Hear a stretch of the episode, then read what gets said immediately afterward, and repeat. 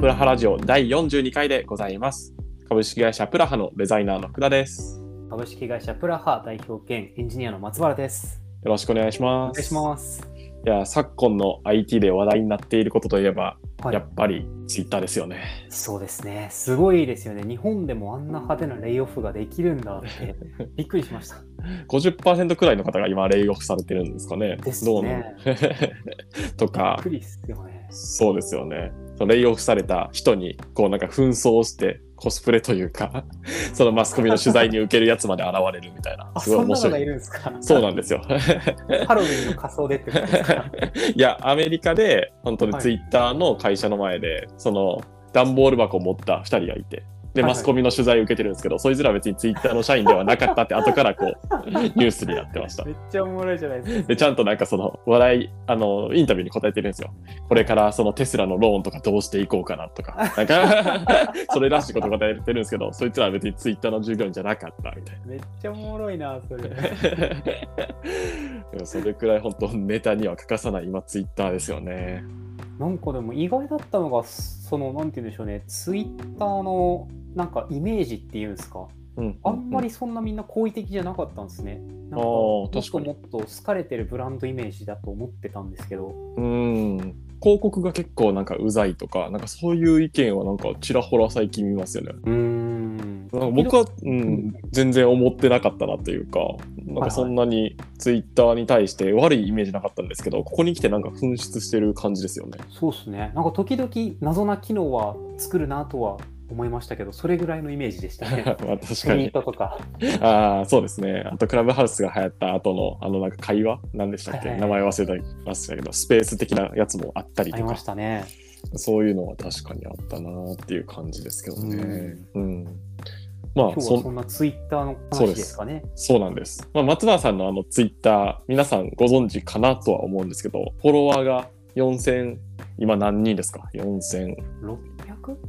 600おーぐらいですかね。なるほど。4600人いるっていうことで、まあ、決してあのフォロワーが多いことがいいっていうわけではないと思うんですけど、そのフォロワーがどうやってこれまでそうやって増やしてきたのか、まあ、あの、他の会社とかで、例えば発信力持ちたいですとか、どうやって増やしてるのか気になりますっていう人ももちろんいっぱいいるいらっしゃると思うんで、うんそのあたりちょっと聞いていけたらなというふうに思っております。はい、わかりました。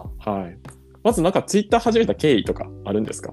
もう完全にプラハをみんなに知ってもらうためって感じだったので、プラハなければやってなかった気はしますね。僕はずっと Facebook で今 Twitter に書いてるようなことをずっと書いてたので、へえ、あ、じゃあそれまでプライベートアカウントとかも持ってなかったんですか？持ってなかったです。へえ、意外ですねプラ。ハ作った時にリツイートってなんだろうとか思いながら始めた感じですね。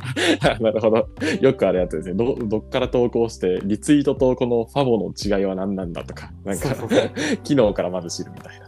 日本だと結構、なんでしょうね、ネットゲームっぽい世界というか、結構スラング多いじゃないですか、FF 外から失礼しますと。ああ、そうですね。この人たちは確何を言ってるんだろうって感じ 確かに確かに。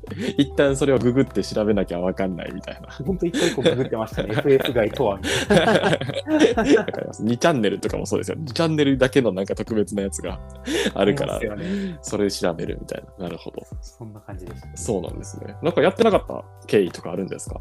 ツイッターを逆に。お互いを知ってる人の同士でなんか話すのは全然構わないんですけど全く面識がない人と話すとなんか誤解されたり、あなんあ。か本来の僕とは違うイメージとか印象とか持たれたらちょっと嫌だなって思ってあんまりやってなかったんですよね。だから僕今プライベートでもプライベートでやってる SNS ないのかな僕多分。おー。あ、そうなんですね。そうっすね。えー、ないっすね。何も更新してないっすね。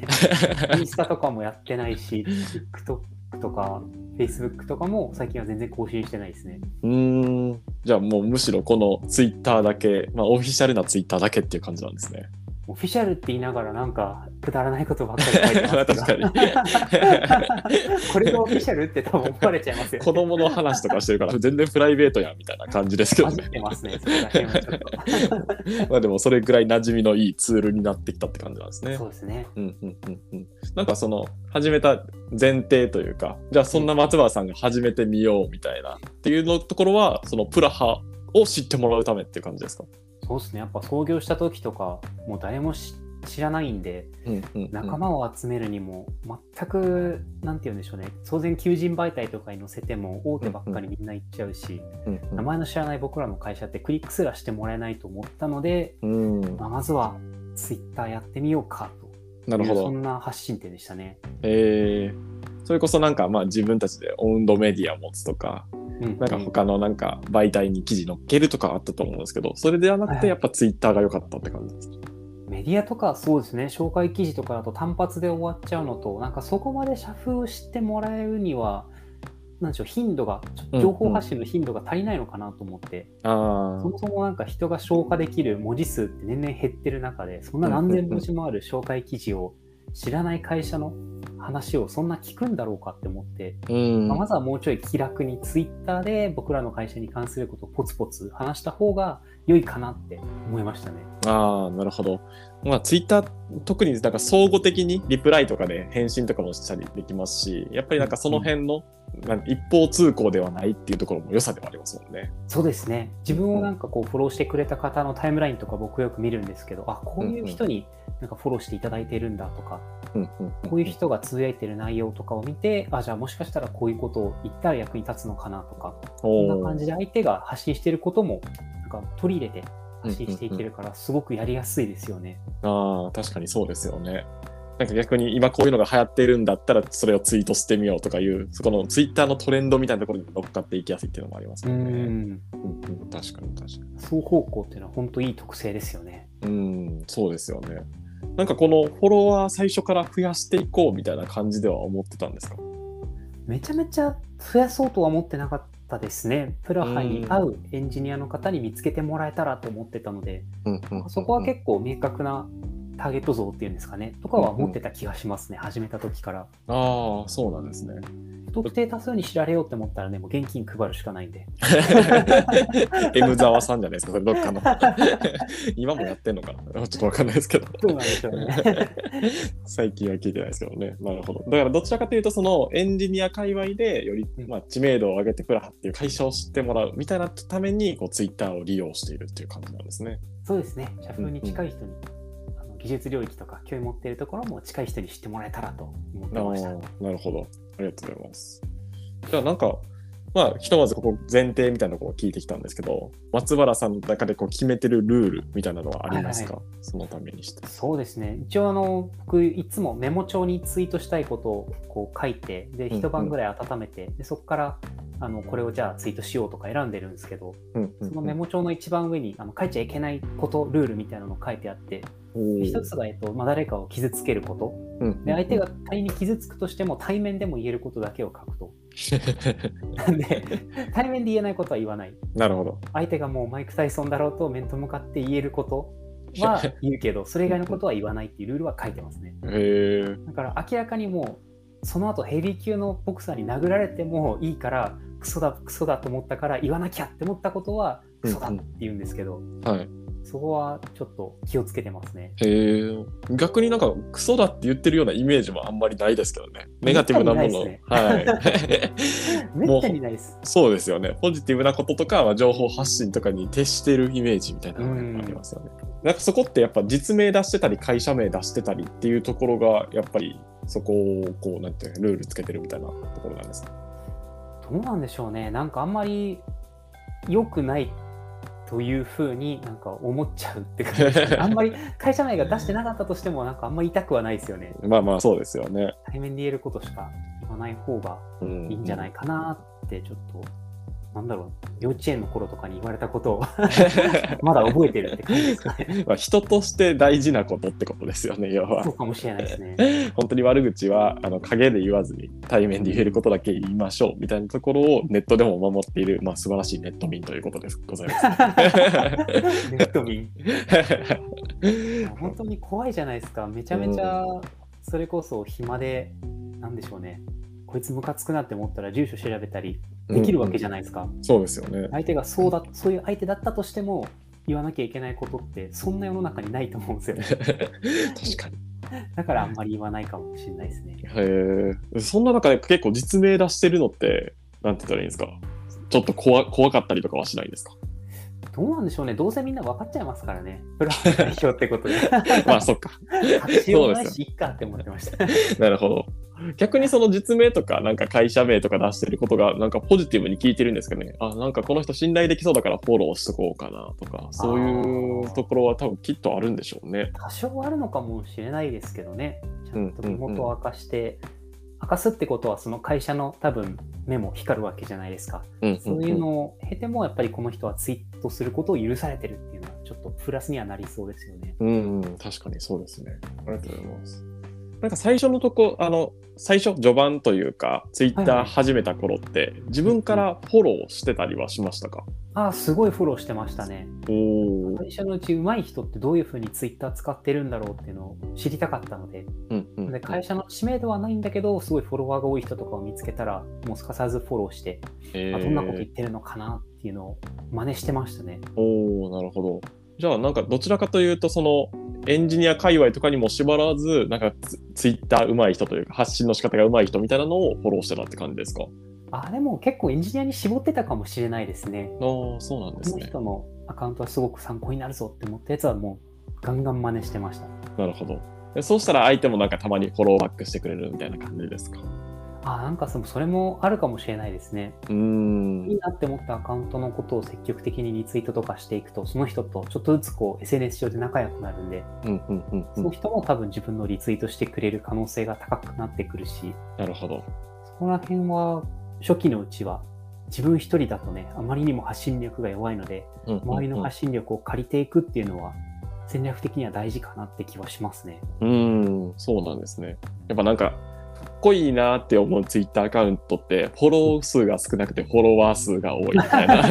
はいはい。まあ本当有名人くらいしか多分ないと思うんですけど、うんうんなんかそういった形をあ憧れるから自分からフォローするなんてとか思っちゃいそうですけど、ここは フォローして積極的になんか情報取りに行く方が、まあツイッター的にはいいって感じそうですね。最初はもう何もわからないんで、うんうんもうんうすでにやってる上手い人からどんどん学ぶっていうことでやった方がいいと思うんですけど、最近なんかリスト機能があって僕そっちにみんな入れちゃってるんですよね。ああ、便利ですよね。人はうまいぞって思う人も、その、うんうんなんだろう、ジャンル分けてて、純粋に僕がエンジニアとして、そのすごい勉強になるからフォローしてる人、うんとスタートアップの経営者としてすごい勉強になる人とか、ジャンルごとに分けてるから、あんまフォローしなくなっちゃったんですよね。ああ、リストに追加するけどフォローはしないみたいな。そうです、そうです。ああ、そういう使い方なんですね。でもなんかそれ、それすると多分最初の方は伸び悩みますよね、きっと。そんな気はしますね。うーん。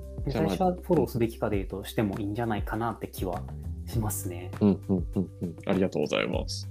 なんかそのフォローの、まあ、ところは一旦置いておいて、まあはいはい。ツツイートの方に移っていこうかなというふうに思うんですけど、はい、ツイートした方がいいこと、最初にツイートすべきことみたいなところはどのあたりですか、まず、多分これ、マーケティングに近いと思うんですけど、やっぱり一貫性は大事だと思うんですよね。この人のアカウントはこういうことつぶやいてるって認識されるのはすごく大事だと思うので、うんうんうん最近僕全然できてないですけど、子供がそうそう、子供の話とかしてますけど、はい。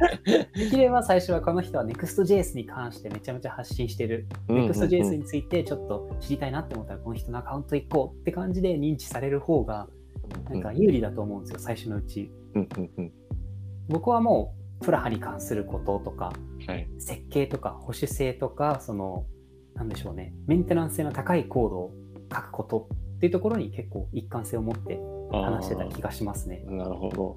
確かになんか、この人フォローしようって思う人って、なんか役立つ tips とか、それこそ何かしらこう、要約してくれてるとか、うんなんかそういったところの人ってフォローしたくなるなっていうのはありますし、特に自分がその仕事関係だとありがたいので、一気にそういうなんかフォロワー数みたいなのが増えていきそうな感じはしますよね。やっぱタイムラインが綺麗ですよね、一貫性あると。ああ、欲しい情報、これも欲しい、これも欲しいってなると、やっぱフォローしたいってなると思うんですよね。確かに確かに。で、パッと見て、なんかいいツイートだなって思って、その人覗きに行っても別になんかそタイムラインに一貫性ないとか、なんかいろんな話してたら、まあ別にフォローしなくてもまた流れてくるかみたいな感じで、そのまま素通りしちゃったりはしますもんね。そうなんですよね。結構僕もタイムラインとかであんまりなんかこれは自分にマッチしてないなって思うことをツイートされてると逆にフォロー外しちゃったりするので、あここら辺もやっぱ気をつけないといけないなって最近リスト機能あるからどうなのかわかんないですけどね。うんうんうん、確かに気を。つけようって思ったりしました。へえ、あミュートするだけじゃなくて、フォロー外したりとかも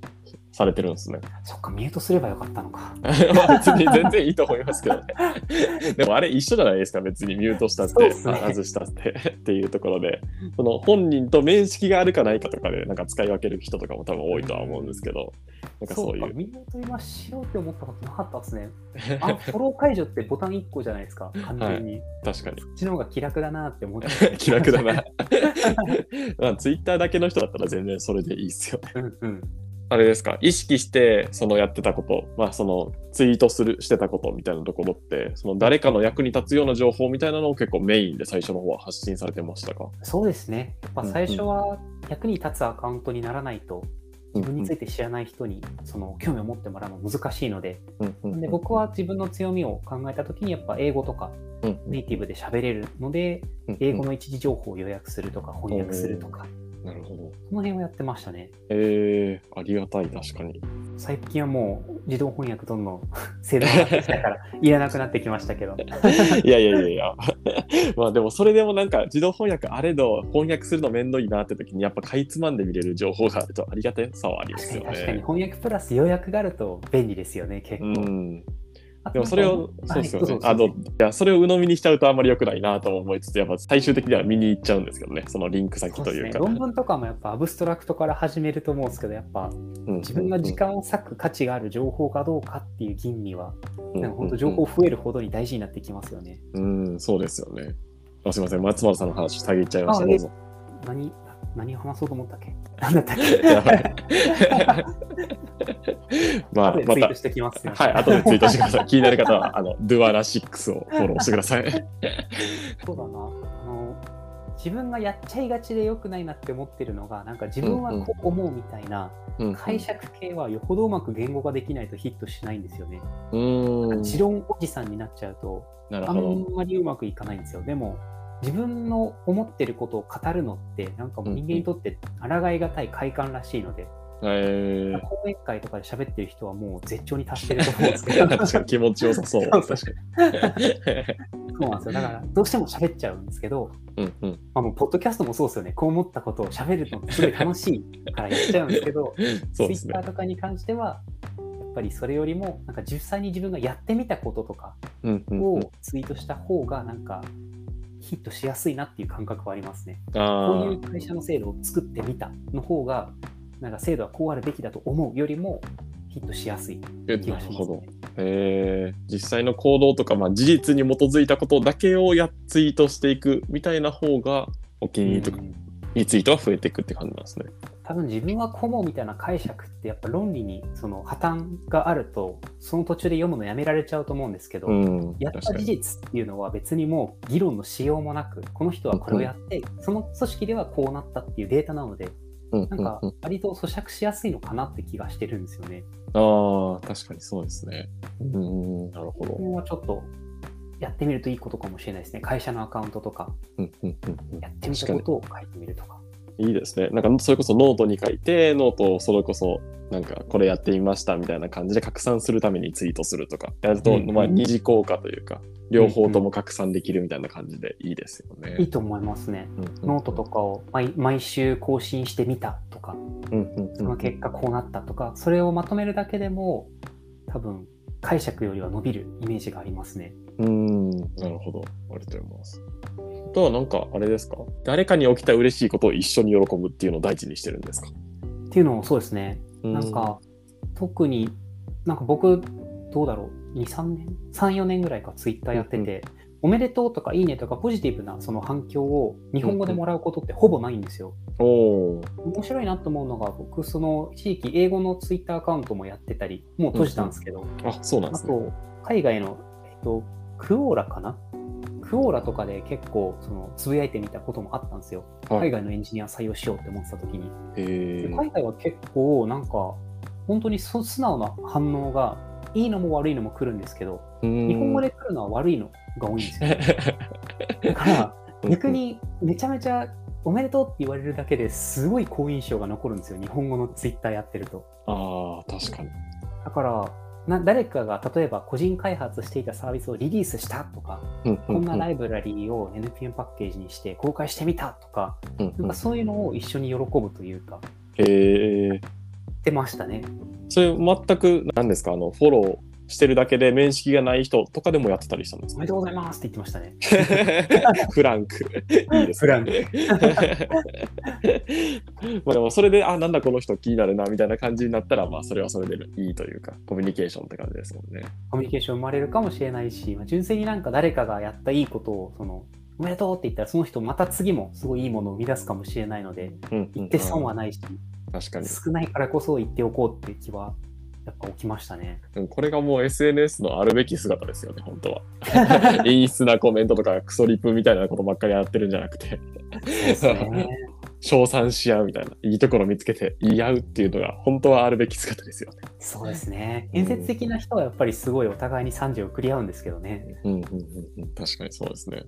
だからそういう意味だと、最初に Twitter アカウントを始めたぞっていう時に自分がコンテンツの一次生産者になることをすごい多分無意識にそっちに偏っちゃうと思うんですけど、まあまずは二次生産者の立場で、その人が生み出しているコンテンツにちょっと乗っからせていただくというか、例えば、すごいバズったツイートに対して自分の試験を書くとか、あるいは自分がすごいフォーカスしている領域に関するツイートに試験を書くとか、そうすると、その元々のツイートした方からの反応もいただきやすいですし、誰かが作ったものにちょっと自分は加工するじゃないですけど、そこにちょっと付け加えるっていう形の方がいいんじゃないかなと思ったりはしました。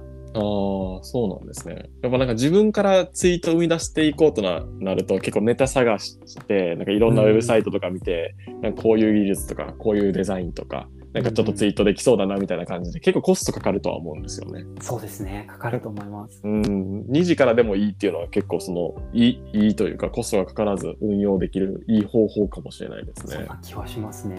うんただ大事なのはあの反論はしないというか、そのツイッター上の議論って不毛だと思うんですよね。140文字しかないし、コンテキ。スト共有できてない状態の議論って空中戦でしかないから、基本は僕はもう肯定系のそのコメントとかうツイートしんかしてなかったですね。そういう理由ですごくいいと思いましたとか。なるほど。だから別にこれなんだって思ったら本当にスルーして、いいものだけ集めていって、自分のタイムラインタイムラインに流すっていうところが大事なんですね。うんうんうん。えー、ありがとうございます。なんか試したことがあったんですか？ツイッターで。これちょっとなんかフォロワー増えそうだなとか、バズ施策みたいなのあったんですか？試したのは一回あの FaceApp であの女性を男性に男性を女性にできるアプリで自分を女性にしたらめっちゃフォロワー増えました。わかりやす。めちゃくちゃわかりやすかったんですけど、これはちょっと不幸な人を生み出すなと思って、ちょっと変えましたね。どんくらいでやめちゃったんですか？ FaceApp の女性で。1週間、2週間でやめた気がするんですけどね、なんかもうすごいスパイクでしたね。やっぱ女性、そうですよね。エンジニア界隈で女性は珍しいですからね。フォローしとこうってなるのかもしれないですね。まあしかも会社の代表やってるとかも珍しいですからね。そうですよね。けど、まあ、広告とかでもなんか 3A でしたっけ？あ、ABC か。アニマル、ビューティはいー、チャイルド動物出すか子供出すか綺麗な方を出す方が広告はいいよみたいな。あ、そうなんですね。なんかセオリーある。昔のうんうんだいぶ古いかもしれないですけど、うんうんうんうん。その辺は強いですよね。確かに。で、ビューティーにしてみたっていう感じなんですね。そうですね。次は、次はチャイルドですから。チャイルドでいくか、まあ、アニマルにするか、動物になってつぶやくみたいな。なるほど。なんか、あれですか、バズツイートみたいなのを結構狙ってやるタイプですか、松原さんは。いや、あんま狙わないですね。うんなんかどちらかというと、もう、なんでしょうね。プラハに来てほしいタイプの人が興味を持ってくれるかもって思うことをつぶやくことを気をつけてはいますね。なるほど。じゃあ、これなんかバズりそうだなみたいな感じでネタかえネタ考えるとか、なんかそういったことは別に特段してないっていう感じなんですね。あんまそういうのうまくないですよね。だからちょっと狙ってできる感じではないですね。なるほど。狙いに行くと逆に空振りしちゃうみたいな。そんな感じですね。無職やめ太郎さんとか、バズりまくるじゃないですか。ああいうのは全然できないです。いやー、ああいう方やっぱすごいですよね。毎回バズれるっていうの。うん、確かに。なんか、バズってるツイートも何個かあるじゃないですか。はいはい。なんかあれはじゃあ自分で生み出そうとしたわけじゃなくて、たまたまバズったなーっていう。おたまバズったなって感じでしたね。ああ、すごいですね。まあでも、1000人とかフォロワー、それくらいの段階でもやっぱバズることってあるんだなとは、なんか松原さん見てて思いましたね。すごい少ない時期でもなんか、とんでもないことになりましたしね。ああ、そうなんですね。とんでもない感じでしたか、バズツイートは。ちなみにのおしっこ関するツイート20何万リツイートとかすごいするんですよね。すごそう。リプランもすごそうですね、それなんか。いや、初めて人生でクソリップをもらって、結構衝撃的だったんですよね。やっぱり言葉、会話が通じない相手って僕もそれまでの人生で接したことなかったんですよ。うんうんうんうん。それが初めて直面したんで、あ本当にこういう人が世の中にいるんだっていうのはちょっとハッとしましたね。ま あ確かに。だからあれですか、もう松原さんのツイッターはフォローしてる人しか返信できなくなってるみたいな感じにしてるんですか、そうです、そうです。そうです本当変な人来るんで、やめてくれよって思いますよね。そうですよね。これは誰とか言わせて何の得になってるんだみたいな 感じですもん多分そうですよね。本人もきっとなんか害を持っている自覚すらないんでしょうね、きっと。うん、まあ確かに。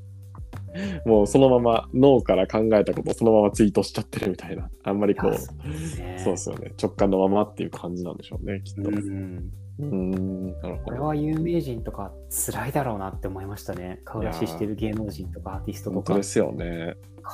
これはストレスだわって思いましたね。確かに大変そう。それでなんかまあ SNS やめちゃうとかいう人も結構いますもんね。叩かれたからうんもう僕はやりませんみたいな。いや、そうですよ。もうん、う、叩く人はね、もうどんな時代何やってても絶対いるんで。負けずに頑張っていきましょうっていう感じですね。そうですね。気にした瞬間に自分が負けるっていう感じでいくしかないですよね。うん、なるほど。そうですよね。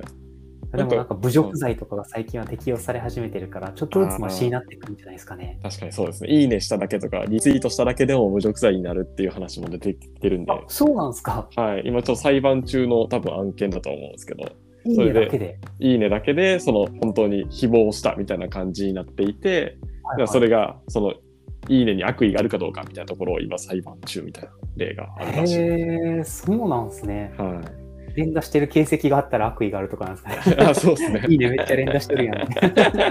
そこまでトラッキングしてるかわかんないですけど。そう。そうですよね。まあ、というわけで、Twitter のフォロワーの増やし方的には、まあ、書いちゃいけないこと、まあ、誰かを傷つけることはできるだけ書かずにいって、ツイート自体にこう一貫性を持って、まあ、かつ、まあ、できるだけこう、明るい、おめでとうとか、いいねとか、あとはまあく、あの、引用リツイートをうまく使ってやっていくと、フォロワーが増えるんじゃないかというお話でございましたね。それかお金を配るですね。